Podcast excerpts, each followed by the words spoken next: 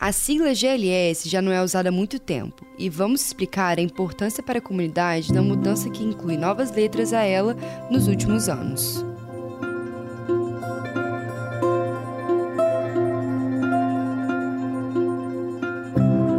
Eu sou Carolina Ferrares e este é o Diversem, um podcast do jornal Estado de Minas sobre diversidade. A cada episódio, a gente aprofunda discussões socioculturais com pessoas que têm múltiplas vivências sobre um tema em alta no Brasil ou no mundo. Um debate plural, aberto com diferentes vozes para entender e pensar além do convencional.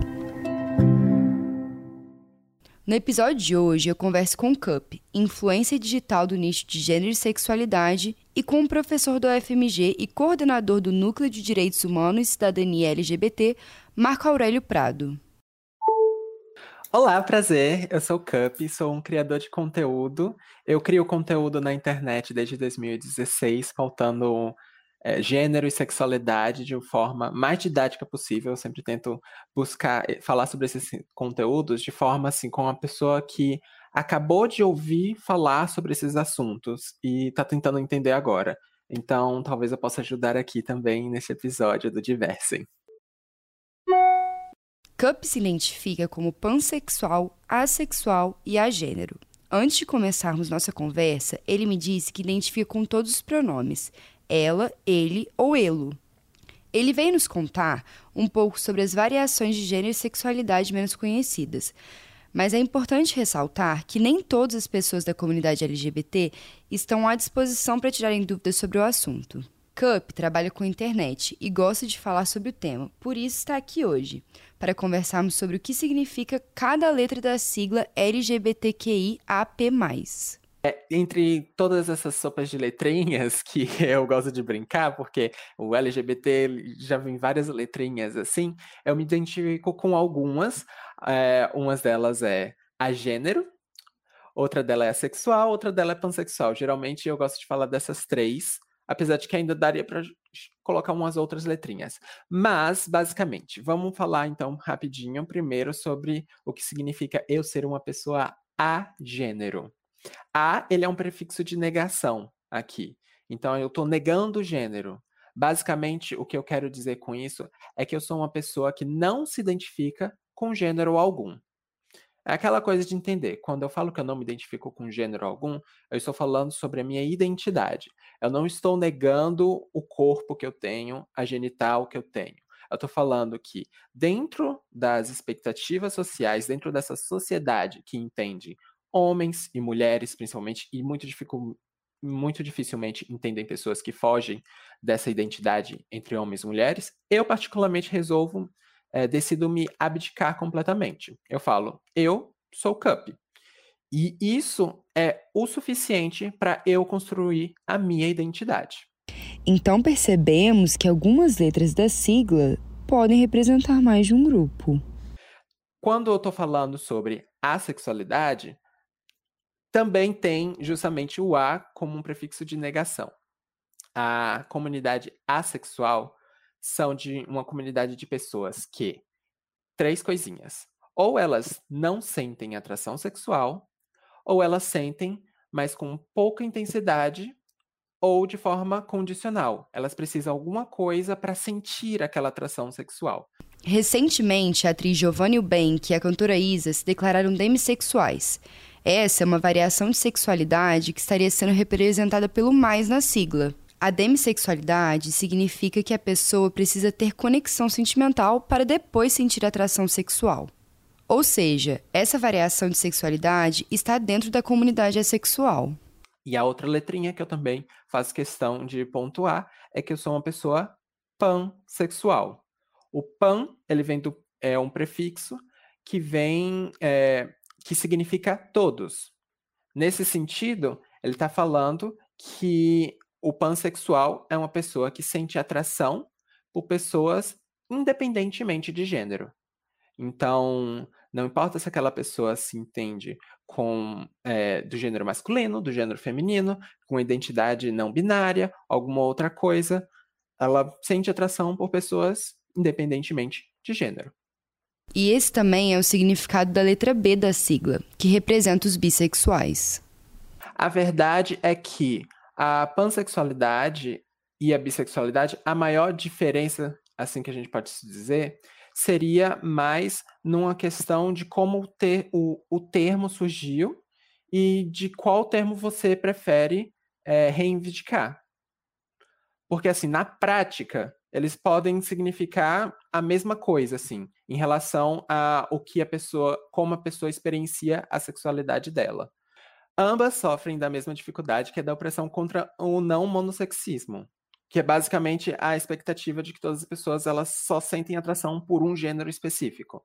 Então, tipo, bifobia, panfobia são opressões que andam de mãos dadas e essas comunidades elas estão juntas. Não tem para que ficar alimentando uma diferença como se fosse coisas super separadas, etc. Basicamente, se a pessoa se reivindica como pansexual, respeite esse termo. Se ela se identifica como bissexual, respeite esse termo. Agora já estamos por dentro do significado das letras B, A e P. As mais conhecidas, que fazem parte da original sigla LGBT, representam lésbicas para o L, mulheres que se relacionam com mulheres. Gays para a letra G, homens que se relacionam com homens. O B, vocês já sabem, né? Bissexuais.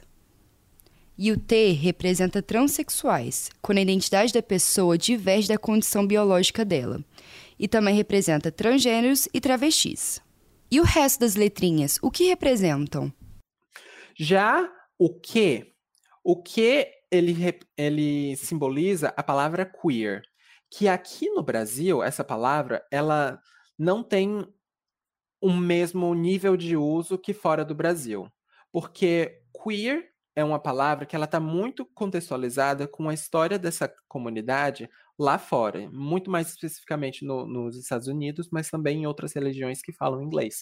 Que basicamente, originalmente, apenas para dar um, um grande resumo dessa, desse contexto, é que queer significa estranho em inglês. Então, era uma forma de que pessoas eh, LGBT-fóbicas se referiam a pessoas LGBTs. Então, nos chamavam de estranhos, de esquisitos. O que essa pessoa esquisita está fazendo aqui? Queer. Mas aí, esse termo foi reivindicado pela própria comunidade de forma a usar para si e empoderar, e empoderar esse termo. Então, a partir daí, queer se tornou um, um termo de resistência mesmo para reconhecer, sim, nós somos esquisitos, nós somos diferentes desse padrão que vocês estão nos impondo. E o I? O que significa? Quando a gente vai falar sobre o I, entretanto, e essa eu acho que é uma das letras que menos tem visibilidade ultimamente, mas que eu acho que as pessoas mais deveriam saber muito também, é que I é sobre pessoas intersexo. E por que que eu sinto que as pessoas pouco entendem do intersexo? Porque quando as pessoas, quando a gente fala sobre pessoas intersexo, a gente não está nem falando necessariamente sobre sua identidade de gênero, nem sobre sua sexualidade. A gente está falando sobre o seu corpo, sobre sua corporalidade. Pessoas intersexo são pessoas que, literalmente, dentro de sua biologia, de, de seu corpo, elas não são é, homens nem mulheres nem o macho típico, nem a fêmea típica. A nossa diversidade de sexualidade é tão grande que o mais vem no final, para não nos limitarmos em nada. O episódio de hoje ainda não acabou. Mas para não ficar de fora sobre os assuntos importantes da comunidade e se quiser aprender mais, sempre de forma simples e divertida, acompanhe o Cup. Vocês podem me encontrar em todas as redes sociais pelo arroba apenas cup. Então é arroba a palavra apenas C-U-P. Cup. Simples assim. Eu tô lá no Instagram, eu tô no TikTok, eu tô no YouTube, também tô no Twitter. Então, essas são todas as minhas redes sociais. Eu estou sempre falando sobre é, diversidade de gênero e sexualidade. Se vocês quiserem me deixar uma pergunta lá também, eu muito frequentemente produzo conteúdo a partir de comentários e perguntas e dúvidas que as pessoas me deixam. A mudança das siglas é uma das conquistas para que a comunidade não se sentisse limitada. Esse é apenas mais um dos desafios que os LGBTs enfrentam. Para falar mais sobre a extinção da sigla GLS e sobre a comunidade, eu chamo agora o professor Marco Aurélio. Meu nome é Marco Aurélio Máximo Prado, eu sou professor da UFMG, junto ao programa de pós-graduação em psicologia, e eu coordeno o Núcleo de Direitos Humanos e Cidadania LGBT, mais uh, desde 2010, mais ou menos, que é um núcleo que desenvolve trabalhos de pesquisa, de extensão, é, organização de cursos, disciplinas sobre temas vinculados a gênero e diversidade sexual de maneira interdisciplinar. Se você acha que foi de repente que a sigla se transformou só pela inclusão de outras representatividades, se engana. Tem mais história por trás disso. Olha, eu acho que ela foi uma substituição importante. Ela tem a ver com a primeira conferência LGBT no Brasil, né? que foi a Conferência Nacional, foi a primeira, teve presença do presidente da República na época, e as conferências, elas, por prática histórica, elas decidem uma série de pautas para as políticas públicas e políticas sociais relacionadas àquela comunidade, àquela população, àquele segmento. Então, o GLS era uma sigla que estava muito vinculada a uma tentativa de existir um certo mercado para gay e lésbicas, né? E essa de simpatizantes. Uh, mas que não abarcava toda a história de uma luta política de diferentes grupos que compõem a comunidade LGBT. Então, uh, o interessante dessas siglas é que elas são sempre é, vamos dizer assim, poucas para tanta diversidade de gênero e sexualidade. Né?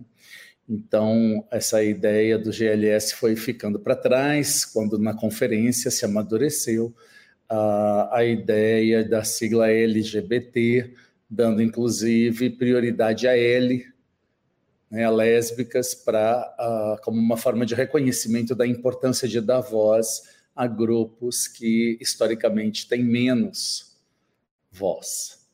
A questão de as lésbicas estarem sendo representadas na primeira sigla é interessante. A comunidade percebeu que sempre que falavam sobre homossexuais, davam destaque aos gays, excluindo as mulheres, que já sofriam do machismo, o que tornava a opressão dupla. O importante é que as siglas, essa sopa de letrinhas, vamos dizer assim, ela diz respeito a uma luta histórica. É isso que permite o reconhecimento, uma forma de tornar público uh, e político uma diversidade de corpos, uma diversidade de gênero e uma diversidade de orientações sexuais que historicamente nunca foram reconhecidas como sendo e tendo a mesma equivalência de direitos que outras. Né? Você tem uma hierarquia da hetero a sexualidade, da heteronormatividade, que tem muito mais reconhecimento, que é atribuído como uma certa ideia de natureza ao próprio corpo, e uma ideia de menos reconhecimento. Para que possamos viver em uma sociedade mais justa e igualitária, uma das principais soluções para alcançar a vitória dessas lutas é a educação. Uh, os processos educativos são capazes de reverter isso. Só que eles são muito complexos, né? Eles passam por educar famílias, pais e mães para que eles eduquem filhos, eles passam por educar professores e professoras para que eduquem nas escolas seus alunos e alunas, eles passam por garantias de leis que não só protejam as minorias na escola, no trabalho, na família, mas também que promovam a visibilidade de direitos de minorias nas escolas que permitam mecanismos inclusi inclusivos de pessoas LGBT nas universidades, na escola básica, no mercado de trabalho. Então, sem dúvida nenhuma, você tem toda a razão, a educação é central na mudança uh, da visão discriminatória e preconceituosa, que é uma visão historicamente bastante cristalizada na sociedade brasileira. Nós temos séculos né, de visão preconceituosa, binarista, uh, estereotipada das diferenças sexuais e de gênero. Então, não é de um dia para o outro que a gente vai conseguir reverter. Como o processo é lento e conflituoso, todos temos que fazer nossa parte nessa batalha, sendo ou não parte da comunidade. E como podemos fazer isso? Busque conhecer mais sobre a comunidade. Ouça uma pessoa LGBT. Dê o espaço que ela merece e necessita.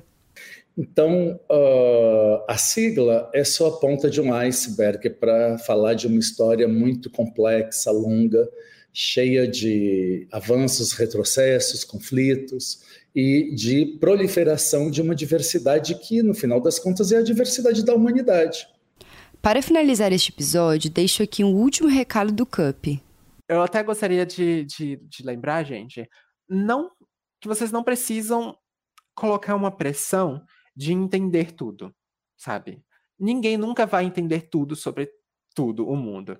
Eu acho que o mais importante mesmo sobre toda essa discussão é a gente entender que as pessoas são diversas, então, a gente entender é, essa diferença, ah, identidade de gênero, sexualidade, etc. E as pessoas elas podem é, fluir entre, diver, é, entre diversas formas de se encontrar nesse mundo.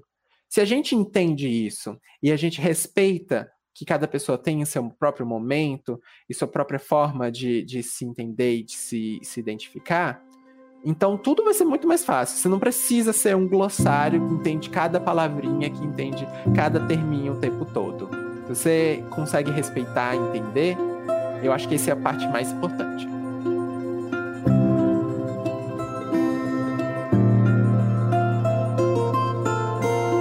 A produção e edição deste episódio foi minha, Carolina Ferrares.